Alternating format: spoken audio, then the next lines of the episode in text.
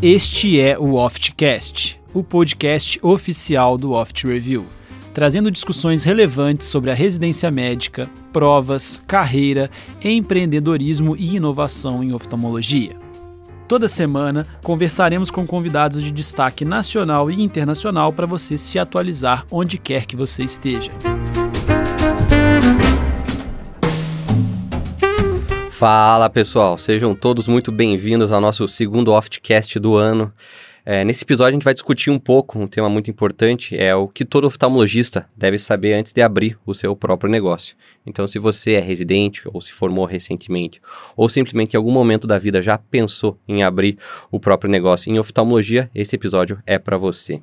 E a gente sabe que abrir o próprio negócio não é uma tarefa fácil, especialmente hoje em dia que a gente tem grandes empresas, fusões, os entraves que a gente conhece dos convênios médicos, e ainda soma-se a isso as dificuldades que o oftalmologista em si não tem, é, a facilidade que ele não tem em lidar com pessoas, investimentos, funcionários, impostos e tributações. Gerir o próprio dinheiro também acaba sendo uma dificuldade para o oftalmologista. Isso realmente se torna uma verdadeira areia movediça no momento, então, que a gente passa a se deparar com toda essa situação.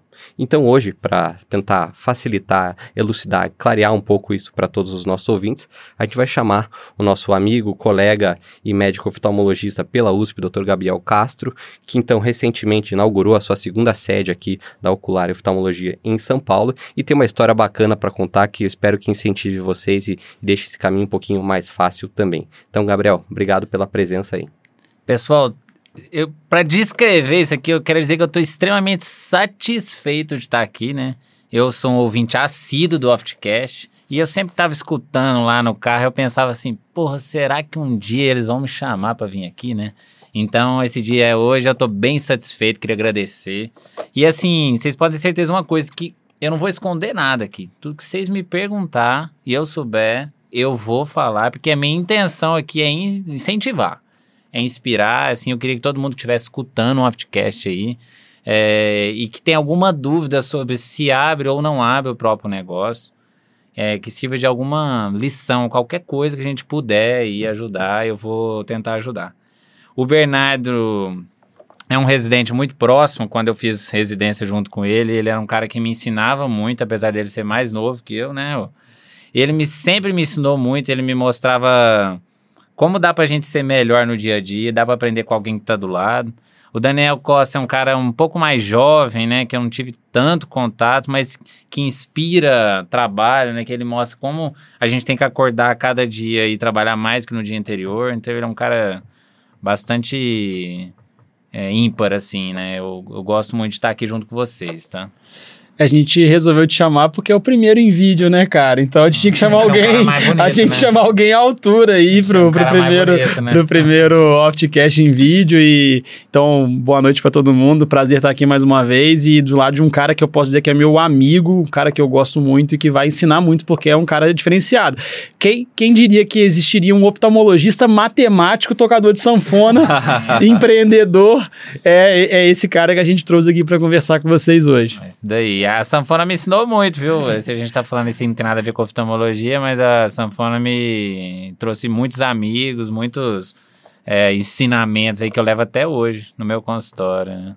É, é, é, um prazer muito grande estar aqui com todos esses colegas, né? O, o Leonardo, o Bernardo e principalmente também o nosso convidado especial, o Gabriel, para falar desse tema, né? Que é empreendedorismo. E, e uma coisa que eu acho muito interessante é que nós, médicos, nós estudamos muito, né? Nós nos dedicamos muito e muitas das vezes a gente não tem esse pensamento, né, de que quando você formar e se você pensar em, em ter o seu, pós, o seu próprio consultório, você é um empreendedor. E às vezes a gente, não, a gente não trabalha essa parte, né? Então vai ser muito bacana essa conversa.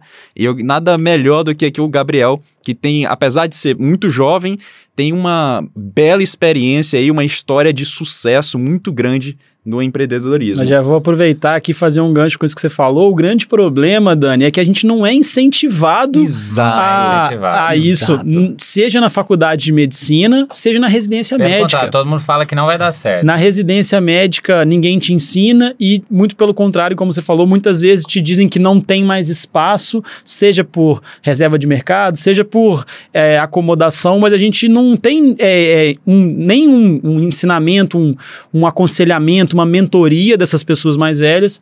E também é, a gente, às vezes, muitas vezes, escuta palavras assim como, cara, não vai para esse caminho, já está muito complicado, as seguradoras, é, a verticalização, empacotamento, sempre aquela mesma historinha e muitas vezes a gente deixa de realizar um sonho por causa disso. É que muitas vezes você chega para um chefe seu e pergunta alguma coisa desse tipo, para ele é mais fácil falar que não tem jeito. Para ele é mais fácil que ele parar ali para te explicar e tudo, né? Mas quando a gente vai falar de empreendedorismo, nem é só no, na parte médica, não, mas eu costumo comparar muito o empreendedor com o surfista, né? Eu vou falar uma comparação rápida aqui, né? Mas para o empreendedorismo não vale só para médico, tá? É, para dar certo, tem três pilares essenciais. E o Bernardo já sabe muito desses três pilares, que a gente já falou muito sobre isso. Que é a senha, a ousadia e o time, né? Então, como assim? A senha é o mais importante de tudo, de tudo. E o que, que é a senha para nós? É a formação. O médico oftalmologista que não tem formação médica boa ou que ainda não terminou a residência, então, ele tem que primeiro buscar isso. Então, se ele terminou a residência, ele acha que a formação dele não foi suficiente, não adianta ele querer dar um passo para abrir um consultório, ele precisa se formar. Não tem jeito. O médico que não tem formação boa, ele não pode progredir. Esse é o primeiro pilar, é a senha. O segundo pilar é a ousadia, né? Então, tem muitos médicos muito bons, eles são ótimos oftalmologistas, operam bem. Eles sabem tudo da matéria, eles são ótimos com os pacientes, mas eles não têm a ousadia necessária para sair da inércia e entrar num consultório, entrar numa vida de consultório. Esse, então, o segundo pilar é a ousadia. E o terceiro pilar é o time, né? Porque o cara pode ter tudo, pode ter uma boa formação, pode ter ousadia, pode querer, pode ter vontade, pode ter dinheiro, mas se ele não fizer isso na hora certa, ele vai ter um desperdício de tempo, de investimento, de tudo. Então, como que a gente compara isso daí? Vamos lá, o surfista, né? O primeiro surfista é aquele cara que não tem a senha. Ele não sabe o que ele tem que fazer. É o oftalmologista mal formado, ele não sabe como que ele tem que fazer. Então ele tá lá no mar, em cima da prancha, ele não sabe nem ficar sentado na prancha. Ele não sabe como que ele tem que subir, ele não sabe o que ele tem que fazer. Esse cara, onde engole ele, acabou já era. Esse cara é eliminado de cara. O segundo surfista é aquele cara que sabe o que tem que fazer, ele é um ótimo oftalmo, ele é um ótimo surfista, ele sabe como que ele tem que levantar, qual pé que ele põe primeiro, mas ele não tem ousadia. Ele fica lá vendo a onda vindo, ele não sabe a hora que ele sobe, não sabe se eu vou, fica com medo. Esse oftalmologista é aquele cara que sempre fala assim: Poxa, devia ter a ter montado meu consultório ano passado, não montei, deixa pro ano que vem. E ele, cara, não tem aquela ousadia, ele vai na inércia, ele já tá ganhando dinheiro, ele tá vivendo bem, ele já dorme em casa todo dia. E ele fala, ah, acho que vou ficar por aqui mesmo. O terceiro surfista, ele tem a senha, ele tem a ousadia, ele sabe como fazer, ele quer fazer, mas ele não sabe a hora certa. Esse cara, peculiarmente, ele até surfa um pouquinho da onda, mas no final das contas ele embola. E o quarto surfista, que é aquele cara que tem o, o tripé, ele tem a senha, a ousadia e o time. Ele sobe na hora certa, ele surfa a onda inteira e ele ainda sai de pé, pronto para a próxima. É isso aí, é interessante essa analogia, mas assim, eu acho também que não tem nada na vida tem certo e errado. né? Aquilo que o, o, Gabriel falou, de repente o cara tá confortável, o que ele ganha é suficiente para ele, ele tá confortável com a vida que ele tá tendo. Cara, não tem, não tem problema você não abrir um negócio próprio, é, tem, tem sonhos e sonhos, né? Agora, o que a gente quer aqui é inspirar aqueles que têm o sonho, mas que têm medo Isso. e que têm receio, que acham que não dá, porque dá né? E, e, e, sobre o timing, cara, que você falou, eu acho isso essencial.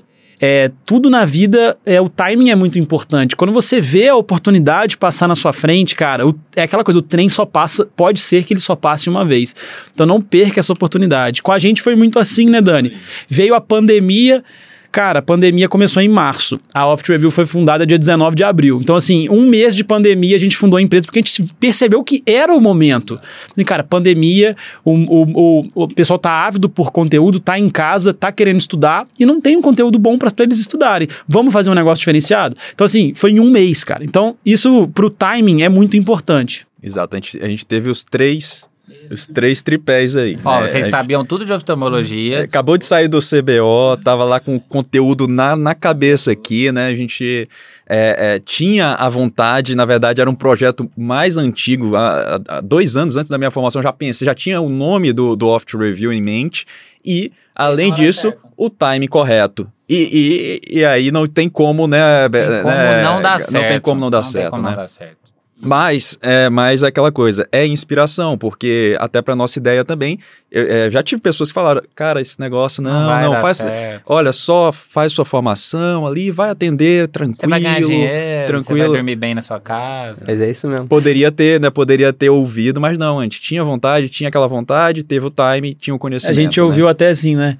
Cara, uma cirurgia que você fizer compensa tudo isso que está fazendo, não dedica tanto para isso não. E assim, então a pessoa, a, a, a, gente, se a gente desse ouvido a todo mundo, nada disso tinha acontecido, a gente não estaria gravando essa conversa aqui hoje com toda essa estrutura.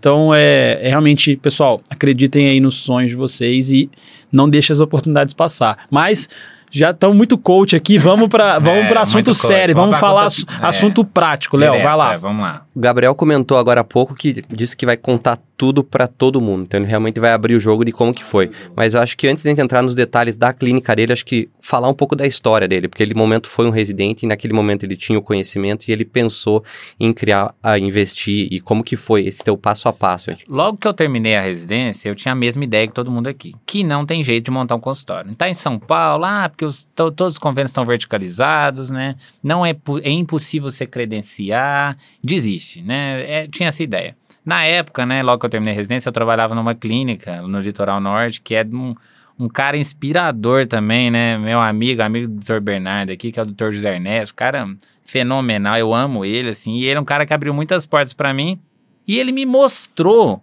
o modo empreendedor do negócio. Ele conseguiu montar um hospital numa cidade de 130 mil habitantes. Então, é, tem que respeitar. E aí, né, eu fui aprendendo ali com ele como é que fazia e tal. Sempre tive vontade, mas achava que era impossível, como todo mundo aqui.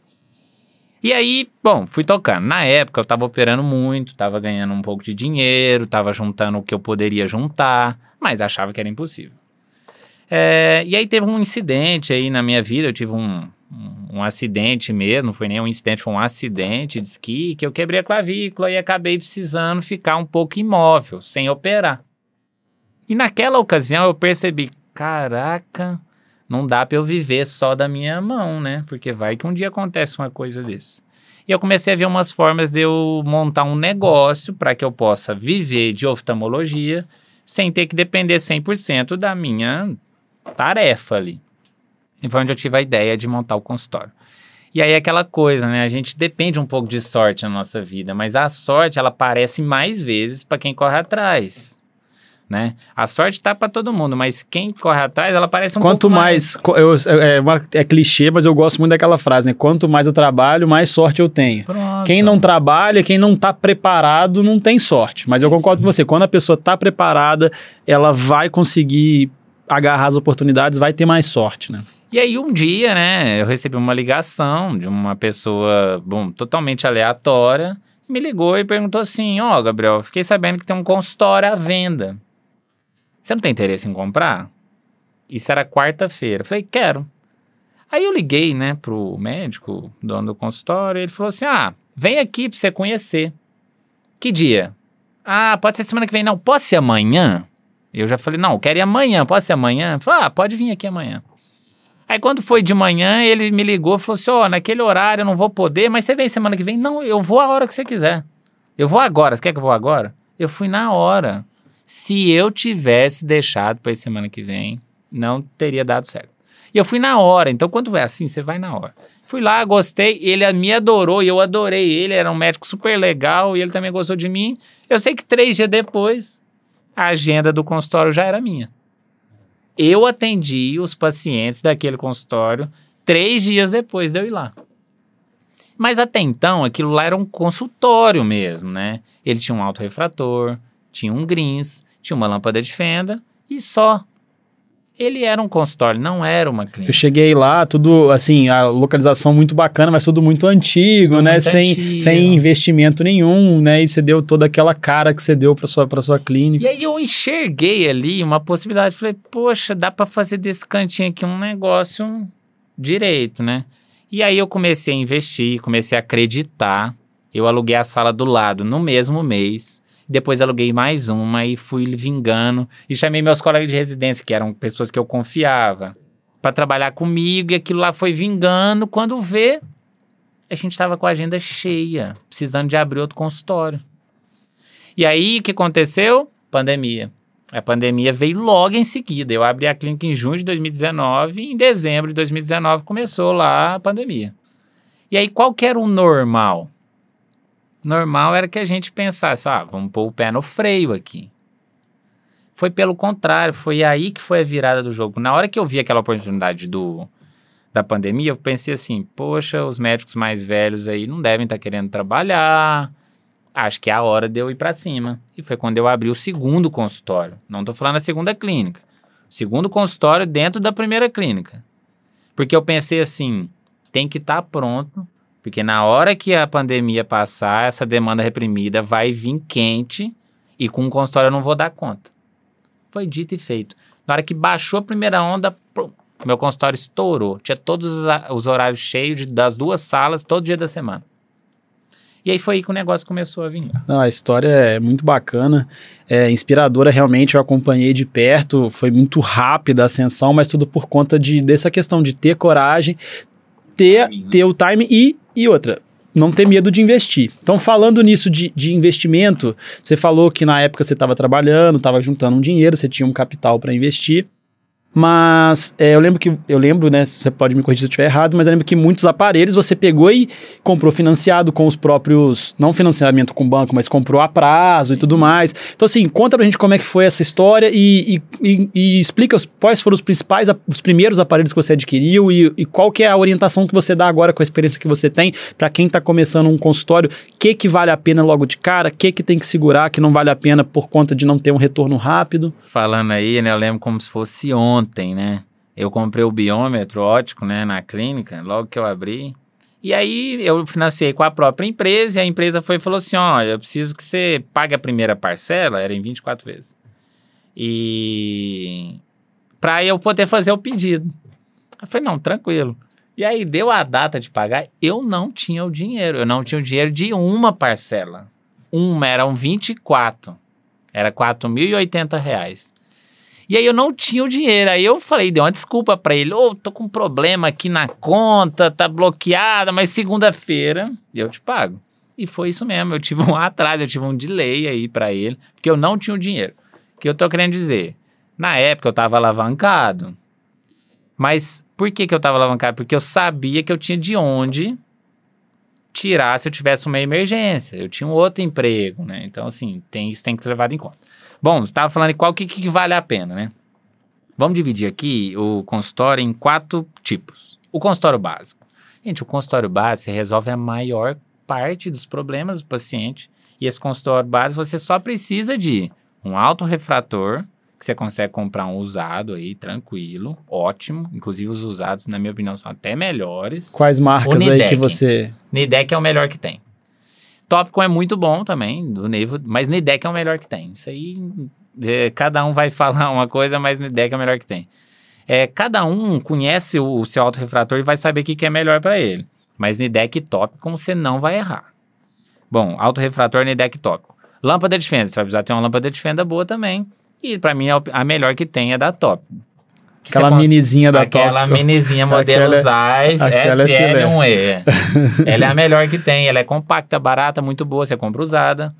Você vai precisar de um greens. Aí o greens pode ser qualquer um, né? Você consegue comprar um nesses chinês aí, ou você compra um da Pramed. Mas vamos falar de valores então. Valores. Com, com, com, quanto você consegue comprar um autorrefrator bom, em bom estado, usado? Com quanto você consegue comprar um greens? Fala aí pra galera. Ó, um autorrefrator você consegue comprar com 20 mil um autorrefrator em bom estado usado. Ou 40 mil um bom estado novo, um novo.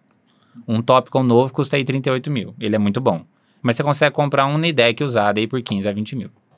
Um Greens, aí você consegue comprar novo, porque Greens é uma coisa meio manual ali, acaba estragando. Então acho que é melhor comprar novo. Eu comprei um ontem aí, custa R$ 7.500. E não precisa ser digital, né? Porque hoje em dia tem esses digitais todos não, que fazem sozinho, você não precisa. É, Vamos investir no que faz Vamos diferença. Investir no que faz diferença. é, o manual ali é onde você resolve o problema do paciente.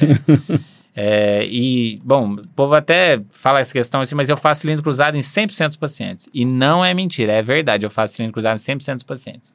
Então, o Greens ali, ele é importantíssimo, ele é a principal arma do médico. E tem que ser um de seis cilindros, porque hoje em dia ceratocone aí... Ah, é, aquele negócio de ficar botando aquela lentezinha não, acessória dá muito trabalho. É, não dá, é. Então, você vai comprar um Greens aí por R$ 7.500. Você vai precisar comprar um Scappens.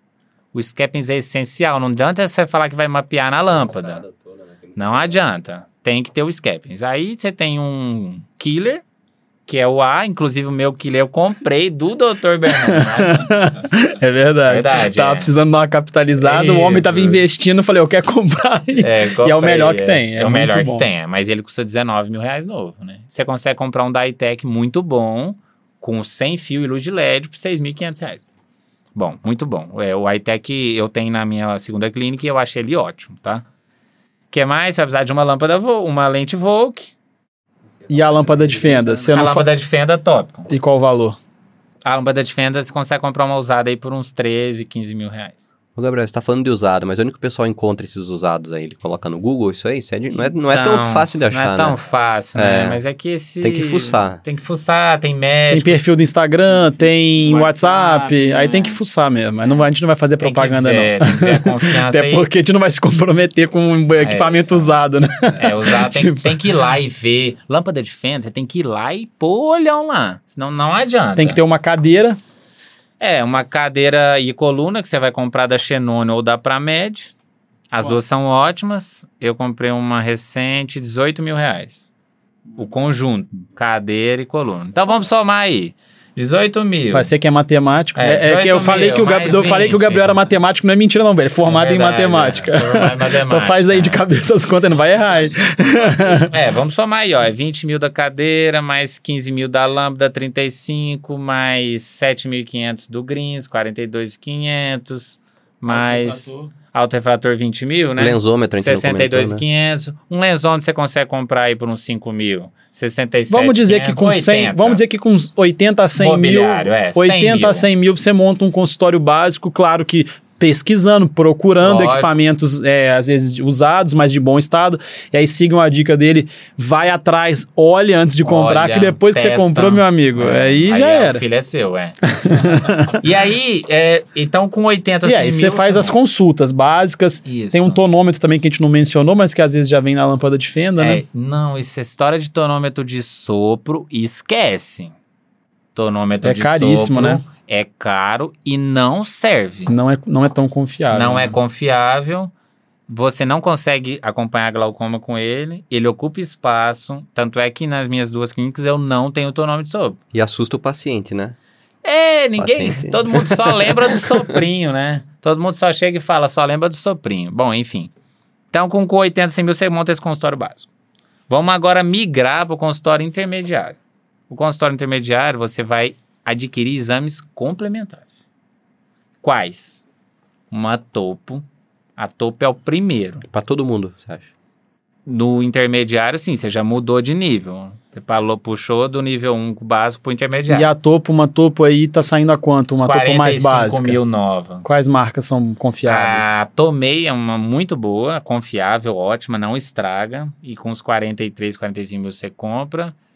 É, tem umas mais simples da iTech, né? Que você consegue comprar por uns 30 mil, mais barata. Tá, e agora vamos falar agora em termos práticos. Qual que é a... Se bem que aqui em São Paulo a gente está falando muitas vezes de empacotamento, mas de um modo geral, quanto que o convênio paga uma topografia? Mal.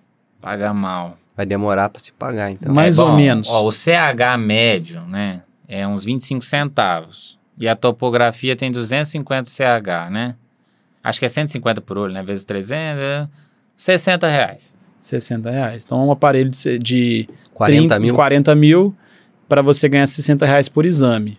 Mas aí tem que fazer conta, né? Não, mas a conta não é essa. Não, a conta não Porque pode esse ser assim. paciente vai te gerar uma refrativa. Vai gerar uma refrativa, vai gerar uma lente de contato, ele vai voltar no seu consultório porque você resolveu o problema dele. Então você tem um ceratocone, você fala assim, ah, faz essa topa aqui e volta. Não, vai resolver o problema dele ali, já vai diagnosticar o ceratocone, vai mostrar para ele, às vezes vai indicar um crosslink. Legal, legal esse insight, né? Então você tem que pensar muito, muito além, né? Não é só essa conta básica de Não ah, é. quanto que o exame paga. Não, Quanto- se fosse ninguém ia ter campo visual. Ninguém tem OCT. Ninguém ia ter Pentacan. Não tem como, você nunca vai se pagar. O, o campo visual é um exemplo clássico. O campo visual, no- um usado, um 740i Humphrey, custa, sei lá, 80 mil reais. Tá no segundo, no, no consultório não, intermediário não, ele também. é o último. Ele é no último Tá, então estágio. vamos voltar no consultório lá. intermediário. Topo, O topo, você tem que ter um, uma microscopia especular, que ela já faz uma paquimetria simulada. Topo, Quanto? micro. Aí você compra uma da Pramed aí por uns 40 mil. Mas ela não é a melhor. Se você for comprar uma micro melhor, você compra uma da Tomei, mas aí já é mais caro, 90 mil. Entendi. Mas é aquela coisa, né? Ou Hoje, tópico. hoje em dia você tem que fazer a cirurgia de catarata, você tem que fazer uma microscopia especular antes da cirurgia, né? Então você tem que pensar dessa forma também. Você não vai encaminhar o paciente para fazer uma microscopia especular. Tanto tem é que na minha clínica, dá pra contar nos dedos quantos exames externos de microscopia eu fiz. Então, assim, a microscopia é um, um- um bom. Tá no intermediário aí. E ela já vem com paquimetria. Apesar de não ser uma paquimetria tão confiável a ponto de você fazer uma refrativa e tal, ela já dá uma paquimetria que pode te guiar, por exemplo, numa medida de pressão intraocular, para saber do glaucoma, etc. É, nesse intermediário, a gente também vai colocar. Não, o biômetro já é um nível superior. É, a gente pode colocar aí um retinógrafo. É. Porque o retinógrafo ele é um investimento relativamente barato. Aquele portátil, você O tem uma experiência portátil, boa é, com eu ele, tenho né? dois dele e acho ele ótimo. Assim, ele custa aí, acho Qual que que é o hoje- nome da marca mesmo? Felcon, Ayer né? Felcon, é. E qual custa uns o valor? 26 a 28 mil reais e ele ocupa pouco espaço para um consultório pequeno, ele serve. Então, o intermediário... E o convênio uma- paga o quê? Uns 100 reais, paga uma retinografia? pouco. Não, menos, Menos? menos. É uns 60 reais, até 40 reais, é pouco. Mas é aquela mesma coisa, você resolve o problema do paciente. Você vai pegar o glaucoma, vai fazer uma retinografia na hora, vai fazer uma retinografia na hora do seu paciente com alguma maculopatia, né? Então você vai resolver Você vai o problema. documentar um, um problema Um que ele tem. Às vezes tem um DR, você tem que documentar, enfim. Situação muito frequente essa questão assim de ah, tem história de glaucoma na família, então você vai lá documenta o nervo do paciente, né? É Isso bom, interessante. você mostra, até que nem que seja para não cobrar, é só para você mostrar para ele o problema, né? Então, eu- o retinógrafo é mais educativo o negócio. É, e, bom, agora nós vamos migrar para um, um- um nível que aí poucas, poucos consultórios conseguem alcançar. Por quê?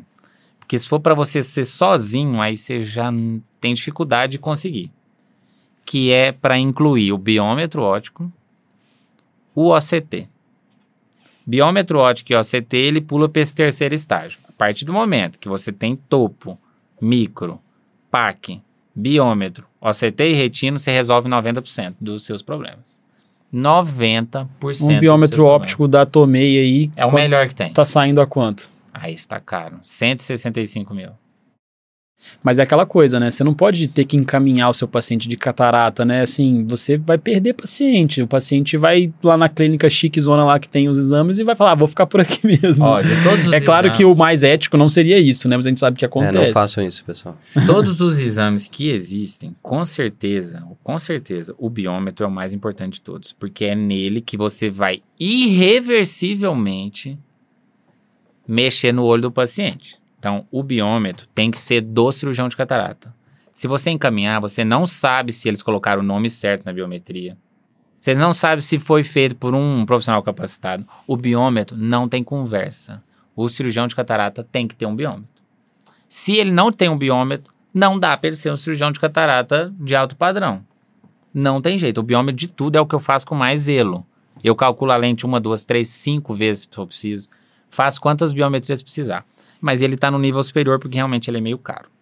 E o OCT também por conta do investimento. E ele é um exame incrível que se paga. Ele, ao contrário do campo, ao contrário do biômetro óptico, às vezes não se paga diretamente, o OCT se paga diretamente. Porque muita gente precisa do exame, alguns convênios não cobrem, tem que ser particular. Então o OCT é um ótimo o exame externo que você mais faz é o OCT externo de paciente de fora. Eu acho que o exame externo que eu mais faço é o Pentacan. Por quê? Porque ele é um exame muito pedido? Não, porque poucas clínicas têm, né?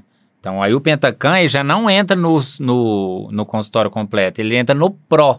No Premium, né? Que é o no cara premium. que vai fazer refrativa com mais sofisticação. Que daria para fazer uma refrativa sem o Pentacan, mas não é o ideal, o né? que daria para fazer sem o Pentacan é você fazer uma topo bem feita, uma PAC bem feita e fazer o Pentacan no dia da cirurgia. Mas é importantíssimo você ter um pentacam para uma cirurgia refrativa, cara. Tem que fazer. Pentacam ou Galilei. Nem que seja né? para documentar, né? Tem que ter. Que é o tomógrafo, o tomógrafo de, de córnea, córnea pessoal. É. É. Tem o Galilei também, que é, é bem confiável. Mas voltando no OCT, o OCT eu acho que é um exame que hoje em dia você nem consegue fazer, por exemplo, várias áreas, retina, glaucoma. É, a gente que é retinólogo sem OCT, OCT você tá ah. nu. É como se você estivesse nu, assim. Você não vai conseguir indicar uma injeção, que é um procedimento muito importante do retinólogo. Você não vai conseguir documentar um edema macular, né? Não tem mais é, aqueles olhos de guess da, de antigamente, né? O cara descreveu todas as patologias de retina sem o OCT, mas não é assim hoje em dia. E como a gente tem um recurso, a gente tem que utilizar. Então, assim, cara, o OCT eu acho muito e importante. OCT, eu sei que é caro, mas. Você até pode tentar ver ali no fundo de olho tudo que você quer.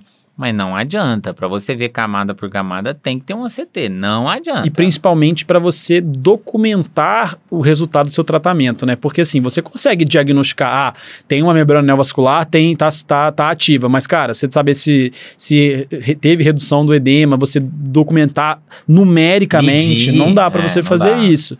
Né? É. E os OCTs que você tem são os das AIS, né? Os das CIRRUS. CIRRUS, é. O CIRRUS que é, um é incrível. incrível. Ele é muito bom porque ele é reprodutível. Se você faz o exame, repete ele na mesma hora, ele dá idêntico. Ele é compacto, bem compacto. Pra, a análise de nervo dele é muito E ele boa. é o que tem maior banco de dados de glaucoma. Né? Então eu gosto muito do CIRRUS. Mais caro, né? Tem outros muito bons, mas é bom, o investimento no CIRRUS vale a pena. E tem bastante usado no mercado porque depois do 4 mil, surgiu o 5 mil. É um iPhone, né? Mil. Ele é um iPhone. Cada um, dois anos vai ah, trocando isso aí. Então, ele é incrível, ah. mas muito bom. Muito bom. É excelente. E no Pro, né? Naquele cara que é, já é o final da linha, aí entra o campo e o pentacampo. Por que, que eu vou pôr o campo no último estágio? Porque o campo é um exame trabalhoso, gasta tempo, ocupa espaço, dá problema, não é barato e paga mal. Ixi, eu dei seis justificativas aqui, é. O elefante branco e ali. E campo visual tem que ser Humphrey, cara. Você vê tem aqueles outros Humphrey. campos lá, cara, não dá, não dá. Octopus não dá. Beleza, o Octopus é da High Strike? É, é bom, é, mas a gente não tá Tem um da Opto lá, né, que é péssimo. É, então, eu acho também, campo visual tem que ser o Humphrey, mas assim, aquela coisa, nem todos os exames você vai comprar com o objetivo de não. ganhar é, no exame. Não, você não. vai ganhar como? Cara, eu vou ter um atendimento tudo, né? padrão num paciente com glaucoma. Você vai como é resolver o problema dele. Se eu tenho um paciente com glaucoma, que é a maior causa de cegueira no mundo, e eu não tenho um campo visual, eu tô atendendo mal o meu paciente. A não ser que eu, né, eu vou referenciar o paciente para fazer o campo não, visual. Mas imagina um paciente que chega numa clínica incrível, uma clínica chique, que tem todos os aparelhos, ele faz topo, PAC, micro, MAP. E aí no final você fala assim: ah, sabe que é? Você precisa fazer um campo? Eu vou te pedir, você vai lá e me traz. Puxa, vai, você já jogou assim o seu atendimento. Você bate muito nessa tecla, né, cara, de resolver, resolver o problema do paciente. É, resolver. Desde o princípio eu sempre quis na minha clínica o cara chegasse lá, resolvesse a vida e voltasse no ano que vem.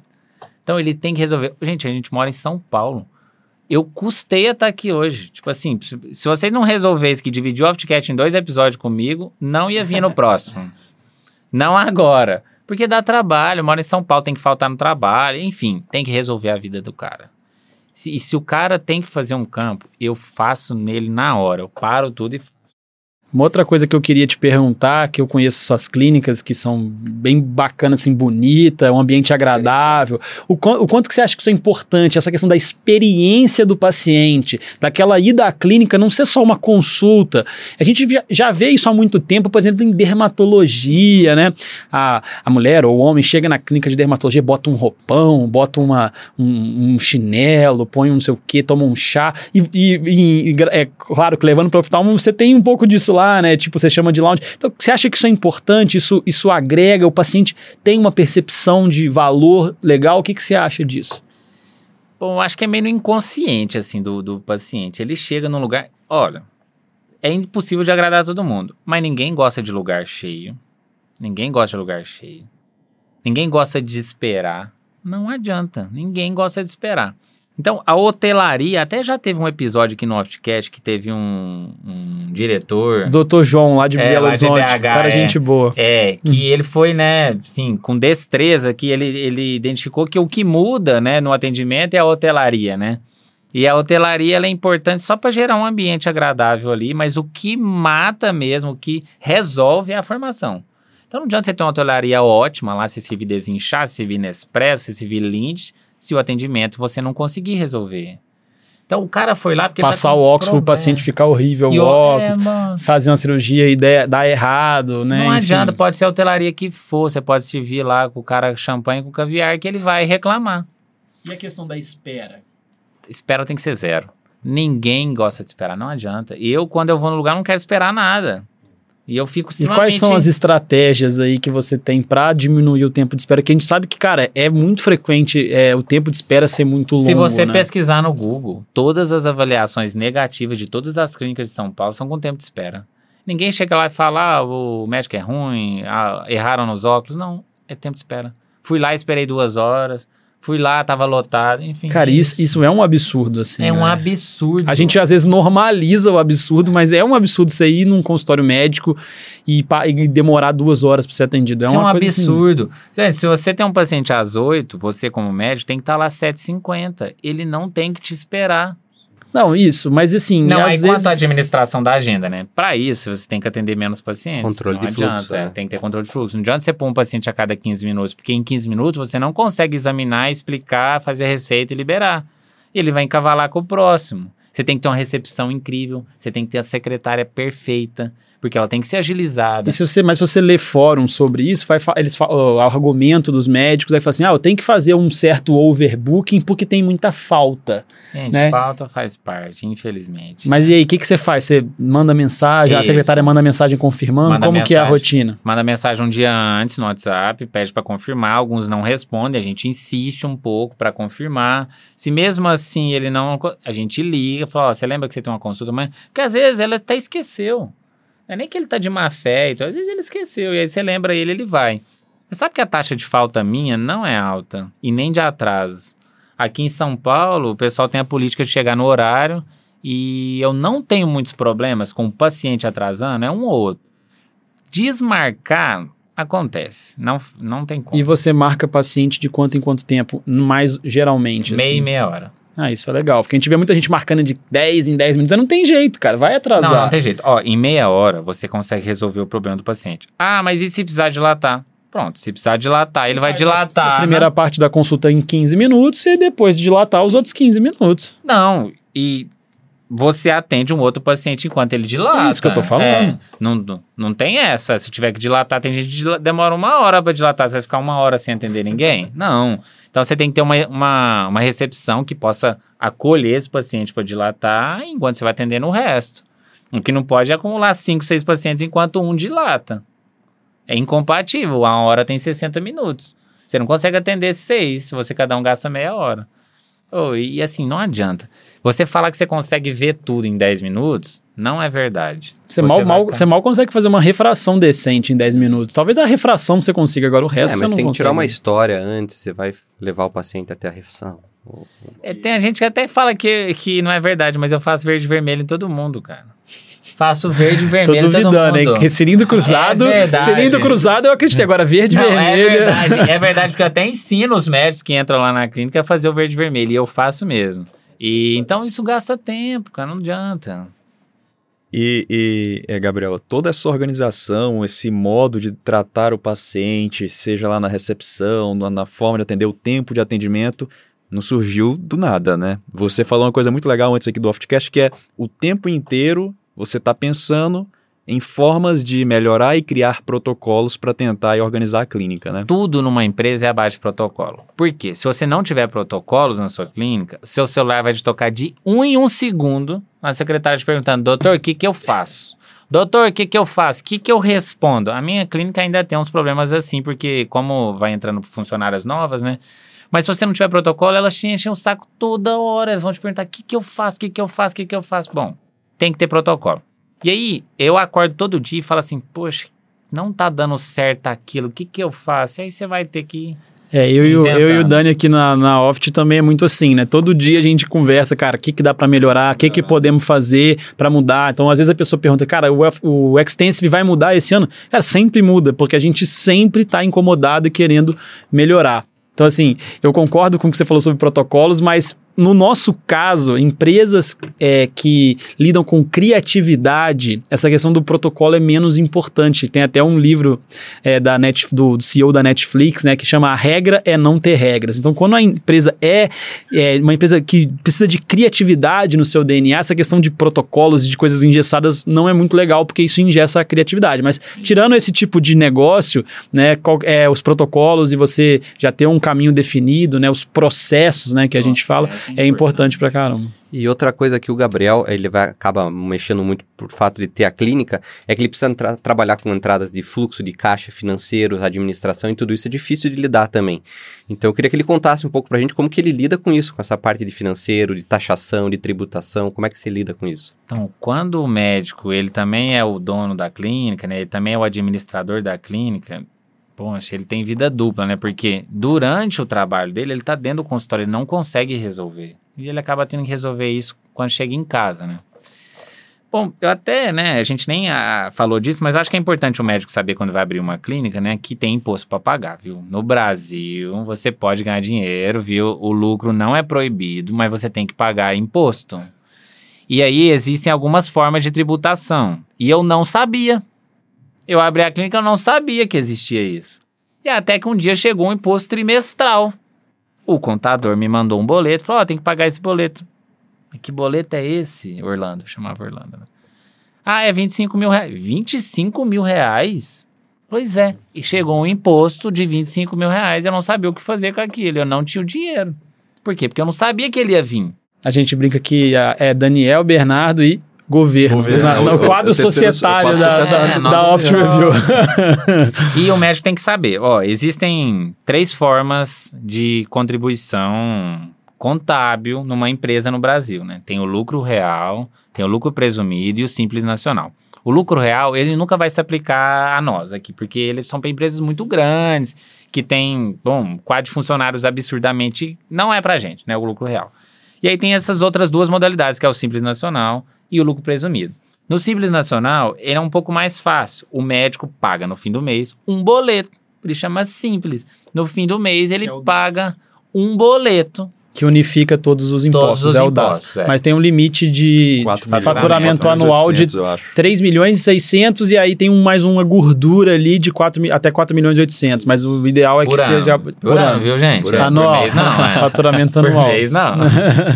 E aí tem o lucro presumido. O lucro presumido, que é o que a maioria dos médicos vão acabar utilizando quando tem uma clínica, a próprio nome fala, receita presume que você tem 32% de lucro. Então, de tudo aquilo. Isso aí baseado em cada tipo de negócio, né? Então, para os negócios é. de saúde é esse percentual. Para outros negócios, ele presume outras margens de lucro e te tributa, não em relação, em relação ao lucro real que você teve, que aí seria outra forma que é o lucro real, mas sim esse lucro presumido. Ele presume que daqueles 100 mil de nota que você emitiu, você ganhou 32 mil de lucro, o resto foi gasto. E em cima desses 32% de lucro, ele incide os impostos. Tem vários: PIS, COFINS, CSLL, Imposto de Renda de Pessoa Jurídica. E tem o ISS, que é o Imposto de Serviços, que ele é sobre o faturamento bruto. Então vocês viram aqui que tem que pagar um monte de boleto. E não tem código de barra. Você tem que ir lá no site, digitar ele e pagar. Eu sei, eu sei muito bem isso, então, porque eu que sou responsável por então, essa ala, ala aí. E, e, e uma coisa, Gabriel é matemático e saiu ali sem ter essa noção. Cara, não, não fazia ninguém ideia. tem essa noção ninguém e a gente não é preparado para isso, entendeu? Isso é um não, assunto muito relevante. E a contabilidade no Brasil é extremamente desorganizada. Você chega para um contador e pergunta uma coisa e chega para o outro e pergunta a mesma coisa, são respostas totalmente Mas tem diferentes. um ranking de complexidade tributária. Eu acho que o Brasil é top, sei lá, do mundo, top 5 do mundo de mais que mais leva tempo para você entender os impostos que você tem que pagar. E se você não pagar por desconhecimento, você toma ferro do mesmo jeito jeito. Ó, a mensagem é a seguinte: você nunca vai conseguir pagar tudo certinho, porque nem se você tentar, mas tente. Tente. Tenha um, bom contador, é, um bom contador, delegue para um bom contador, porque é você não vai conseguir apurar Senão esses... você vai ter problema depois. É, que mais? Ah, tem uma outra coisa que agora é a natureza jurídica da empresa. Então tem as empresas que são sociedades, tem empresas individuais, etc. Só para alertar o pessoal aí, existe uma modalidade nova, tá? Que é importante de vocês saberem que talvez seja um bom modelo para vocês se enquadrarem, que é a sociedade limitada unipessoal. Antigamente, se você não tinha sócio, você tinha que ser uma EIRELI, uma empresa de responsabilidade limitada individual. É, mas depois eles criaram uma empresa limitada sem precisar ter sócio. E é um bom modelo para médicos que querem abrir um consultório sozinho. Porque depois, mais para frente, eles podem gozar de alguns benefícios que a Eireli não tem. Tá, legal. A gente já falou bastante de consultório, agora vamos tocar no assunto dos convênios, né? Você está em São Paulo, é claro que a situação de convênios muda de local para região para região, tem região que Unimed domina, tem outras regiões que não. Mas assim, queria que você explicasse assim para a galera qual que são, como é que é o passo a passo para você se credenciar num convênio, diz aí, Amil, Bradesco, Sul América, e se é difícil, se é fácil, se é burocrático, se não é, para a galera que está querendo abrir o consultório e quer começar a atender convênio, como é que funciona isso aí?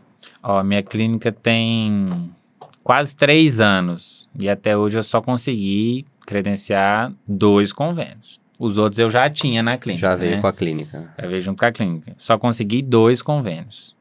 E perdeu Isso. algum, não? Perdi vários. Perdi vários, né? Porque é uma tendência mesmo do descredenciamento, né? Então a gente vê aí a Mil, Sul América, partindo para o descredenciamento para poder centralizar em poucas clínicas, eles ganham mais com isso. Tem o Capitation, que é uma nova modalidade e tudo. É difícil, é bem difícil, né? É, eu só consegui assim porque eu tinha um contato, mandei um e-mail para a pessoa certa, né? De um dos convênios. Então, e você tem que ter um serviço diferente, tem que mostrar, tive que mandar foto, mandar roteiro do como que eu fazia o atendimento, tive que mandar minha vigilância, mandei tudo. Mas uma coisa é certa. Primeira coisa, na hora que você mandar um e-mail para um convênio, ele vai te falar: me manda essa documentação aqui. Se você não tiver toda a documentação, ele nem te segue. E você tem que ter tudo, alvará da vigilância, tem que ter KINES, tudo atualizado. Então, primeiro organize aí a parte contábil da sua empresa e depois pense no credenciamento. E se, e se você tem o convênio, você também consegue negociar com ele, certo? Porque uma coisa, às vezes eles tentam reduzir algum pacote, às vezes aumentar um pacote, então você consegue ter essa liberdade também de negociar com, com o convênio, ou não? Não, não é assim. Você manda e-mail, eles não respondem. Aí você manda de novo, manda de novo, três, quatro vezes. Depois ele manda uma, uma resposta automática. Estou de férias, manda para outro e-mail. Então, assim, a comunicação com o convênio não é, é fácil. É complicado mexer com convênio, cara. É, eu tive filho agora, né? Fui fazer um plano de saúde para ele. Cara, tem que ver a burocracia isso para você contratar um plano de saúde Ai, que você vai pagar caro todo mês, cara. Eles exigem mil documentos, um monte de coisa. Aí deu problema lá no digital, tive que fazer tudo escrito, mandar por correio. Cara, é uma burocracia absurda. Não, é difícil. Bom, assim, não tô falando que é impossível, não, tá? Não tô falando que é impossível, não. Mas é difícil. Bom, quanto aos convênios, né, aqui em São Paulo é um pouquinho diferente do habitual, porque não tem Unimed forte. No interior, não adianta, a Unimed regula tudo. A Unimed é o contrapeso de tudo. Então, no interior, a lógica é um pouco diferente. O problema é que em muitos lugares tem que pagar uma joia cara para entrar Fazer na prova, Unimed, né? né? Tem, tem prova, e, prova, e, você tem que pagar ali em alguns lugares mais de 200 mil reais só para você se Cara, credenciar para a Unimed. É bem caro. Até que a Unimed não paga mal no interior, assim. Ela remunera bem o médico, assim. Mas se você tá no interior e não tem Unimed, ai, então parece que a gente tem, na verdade, dois problemas para encarar como investidor. Um deles é o governo e outro os, os convênios, né? Que são duas dificuldades para Mas gente. assim, existe a dificuldade de convênio, mas isso não é um limitante para o cara abrir um consultório. Ele pode abrir um consultório no método particular. No né? seu consultório, qual percentual dos atendimentos é convênio e qual percentual é particular? Então, hoje em dia, o meu particular domina. Não era assim no começo, mas hoje o meu particular ele responde a uns 70% da clínica. Ele foge da regra, né? Foge da regra. Mas por quê? Porque eu apostei num modelo diferente. Se você apostar no modelo de 10 em 10 minutos, só vai ter o convênio. O cara não vai querer ir lá particular. Ou se ele for, ele vai uma vez e não volta. É, não faz sentido, né? O cara tá pagando, é, ele vai tá... querer e não vai ser, ter que querer um serviço premium, né? E, e, a galera também tem que conhecer a modalidade de atendimento por reembolso, né? Às vezes o paciente tem um convênio, mas se ele gostar da sua clínica, ele pode ir lá pagar a consulta se a sua clínica não for credenciada e pedir o reembolso. E eu tô tendo experiências muito boas com isso, assim, é, eu tenho feito minhas consultas todas particulares e pedido reembolso pro convênio, eles reembolsam super rápido. Então é, é uma boa experiência pro paciente. Às vezes o paciente ele não quer pagar, ter esse desembolso. Cara, mas eles te reembolsam em menos de uma semana, é, é. muito rápido. E mesmo que você não tenha um reembolso completo, né? Você já alivia a sua barra e você vai onde você quiser, né? Então, a agenda do médico ela é formada por três tipos de paciente. Tem o paciente novo, que veio organicamente, ele jogou lá no Google e te achou. Tem o paciente que veio de retorno, esse paciente já é seu, ele veio do ano passado, tá vindo de novo. E tem a indicação do seu paciente.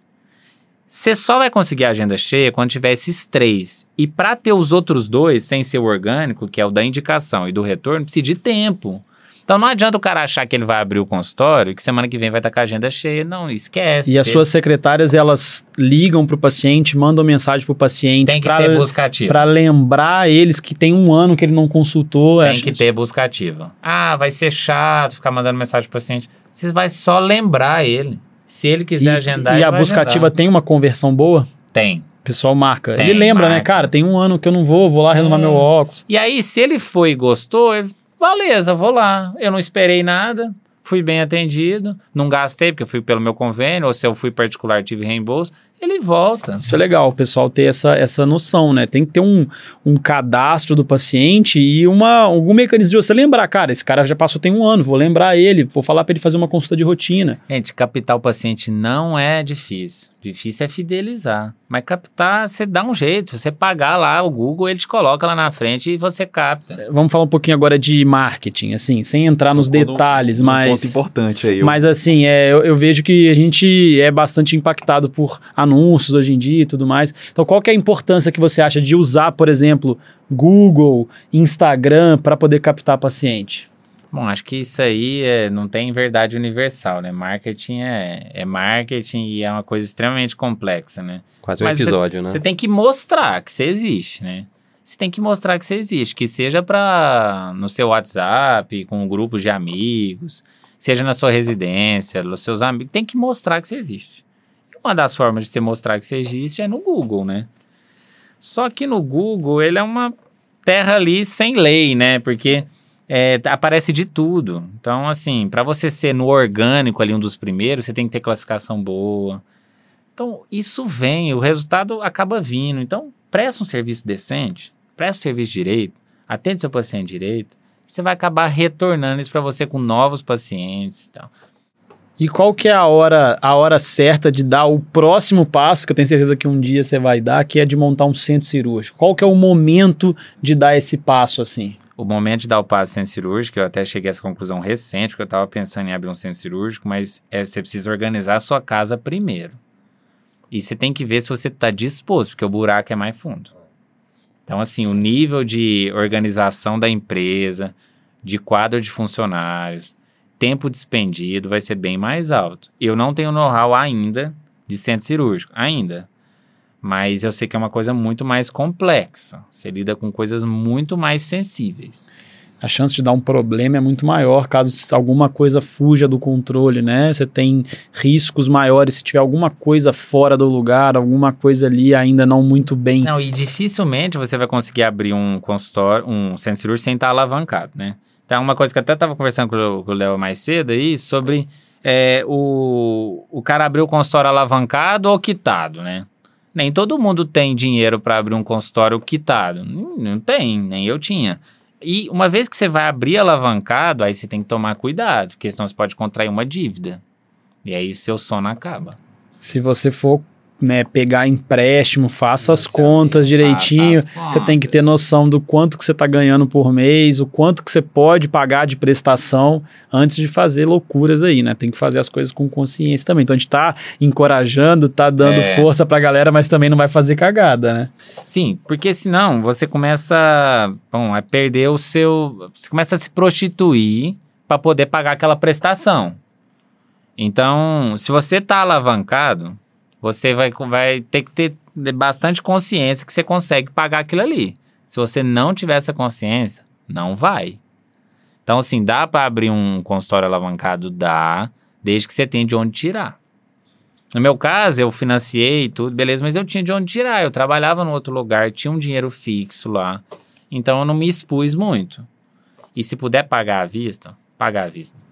Vai tá tudo na vida, barato, cara. Eu é. não. Nossa, eu acho que né, tem espaço para tudo, mas eu gosto de estar tá tudo quitado também. Então, é assim, bom demais. É, é, dormir com a consciência tranquila de que você não tem nada para para pagar é de muito bom. conta fixa, boleto, prestação, isso tira um pouco o nosso sono, né? Mas, por exemplo, o consultório na, no nível avançado, ali passamos do intermediário, o custo é altíssimo, né? Então, muitas vezes você não tem passar a vista, é complicado. Cara, mas olha, se você for parar para pensar, se você tem um consultório, faz o seguinte, abre um consultório básico, paga ele, e aí migra para o intermediário, paga o intermediário e migra para o outro. Não adianta você querer abrir um consultório hoje e querer ter um ACT. É melhor você abrir um consultório básico, não ter dívida, resolver seus problemas. Beleza, quero, mas eu quero porque quero ter um ACT. Ótimo, é ótimo ter um ACT, mas espera um pouquinho.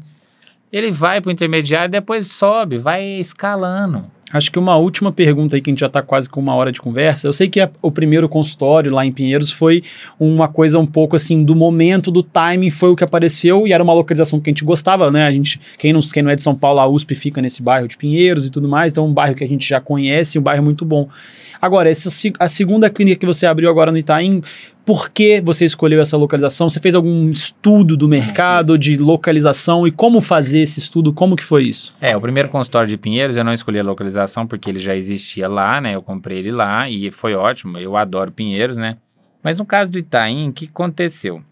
A segunda unidade não podia ser muito longe. Por quê? Porque senão eu ia perder tempo de vida me deslocando, eu não ia conseguir administrar os dois. Tem dia que eu tô numa. Não, podia ser muito longe. E também não podia ser muito perto, porque senão eu ia competir comigo mesmo. Então eu coloquei ele numa distância de uns 5 km e tal. Mas o principal motivo de eu abrir lá foi porque eu elegi um público que eu queria atingir.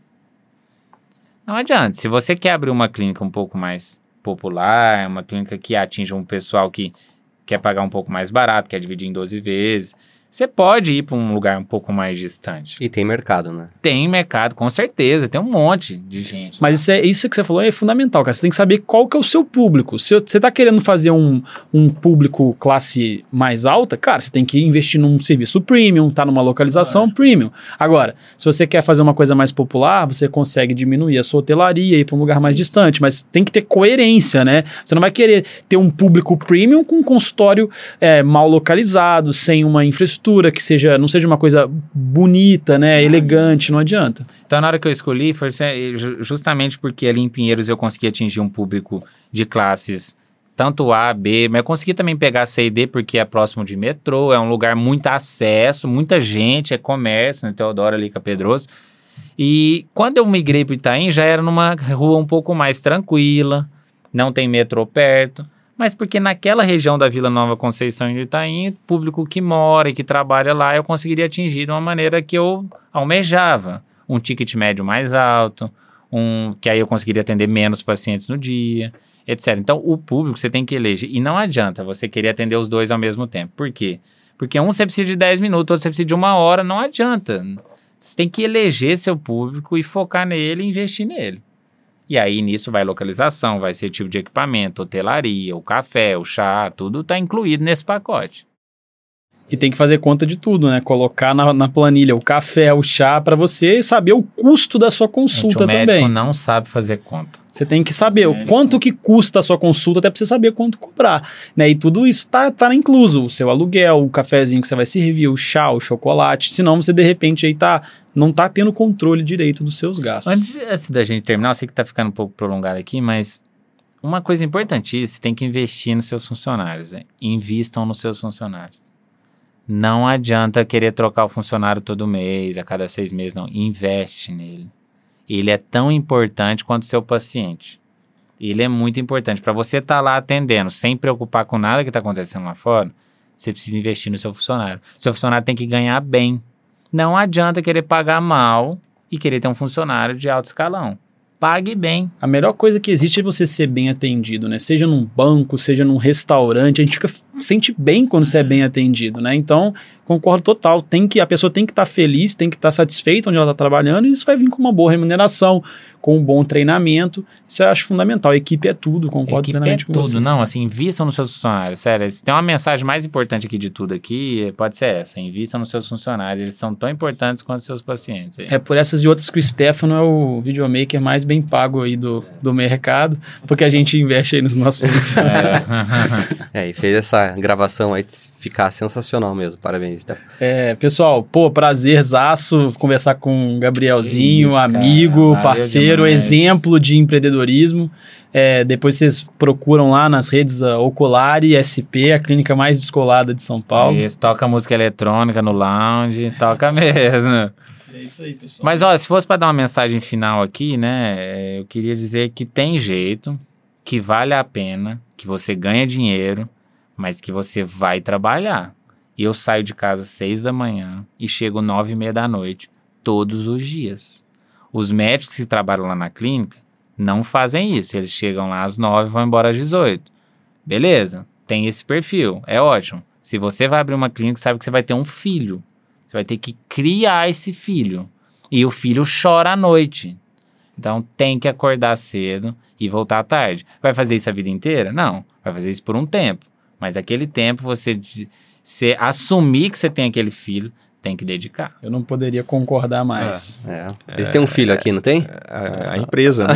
A empresa é assim, é. né? É muito trabalho, né? Você acha que você vai empreender para trabalhar menos? Muito pelo contrário. Você vai empreender para trabalhar mais, mas com mais satisfação, na minha visão, né? A gente é. tem muito, muita satisfação de trabalhar num negócio próprio. Né? Eu acordo com tesão assim ímpar, assim. Eu vejo aquele negócio crescendo, é uma coisa master. Tira férias? Pode tirar, mas o telefone tá lá online. Se seu filho der problema, você pode estar lá na Europa, nos Estados Unidos, você vai ter que responder. Tem que estar disponível. Tem que estar disposto a estar disponível. Tem que dedicar mesmo, pessoal. Só dá certo se você dedicar. Se a gente tivesse começado a Oft e né, não desse tudo que a gente tinha dentro da gente não tinha dado certo e mesma coisa com a, com a ocular. Então acho que essa mensagem é fundamental. Dedica para aquilo, faz com amor que a tendência é que dê tudo certo. Se você tiver seguido ali os, as dicas, as, né, a senha, pegada a senha. Pegada a senha no time certo, com ousadia. Coragem, né? Coragem, é, coragem e ousadia. Dica. Então é isso aí, pessoal. Esse Bom, foi o Oftcast. Obrigado aí pelo convite. Obrigado semana que vem tem mais, né? Semana... Foi o nosso segundo episódio. Semana que vem tem o terceiro. Quero todo mundo junto aí. Valeu, galera. Valeu, até logo.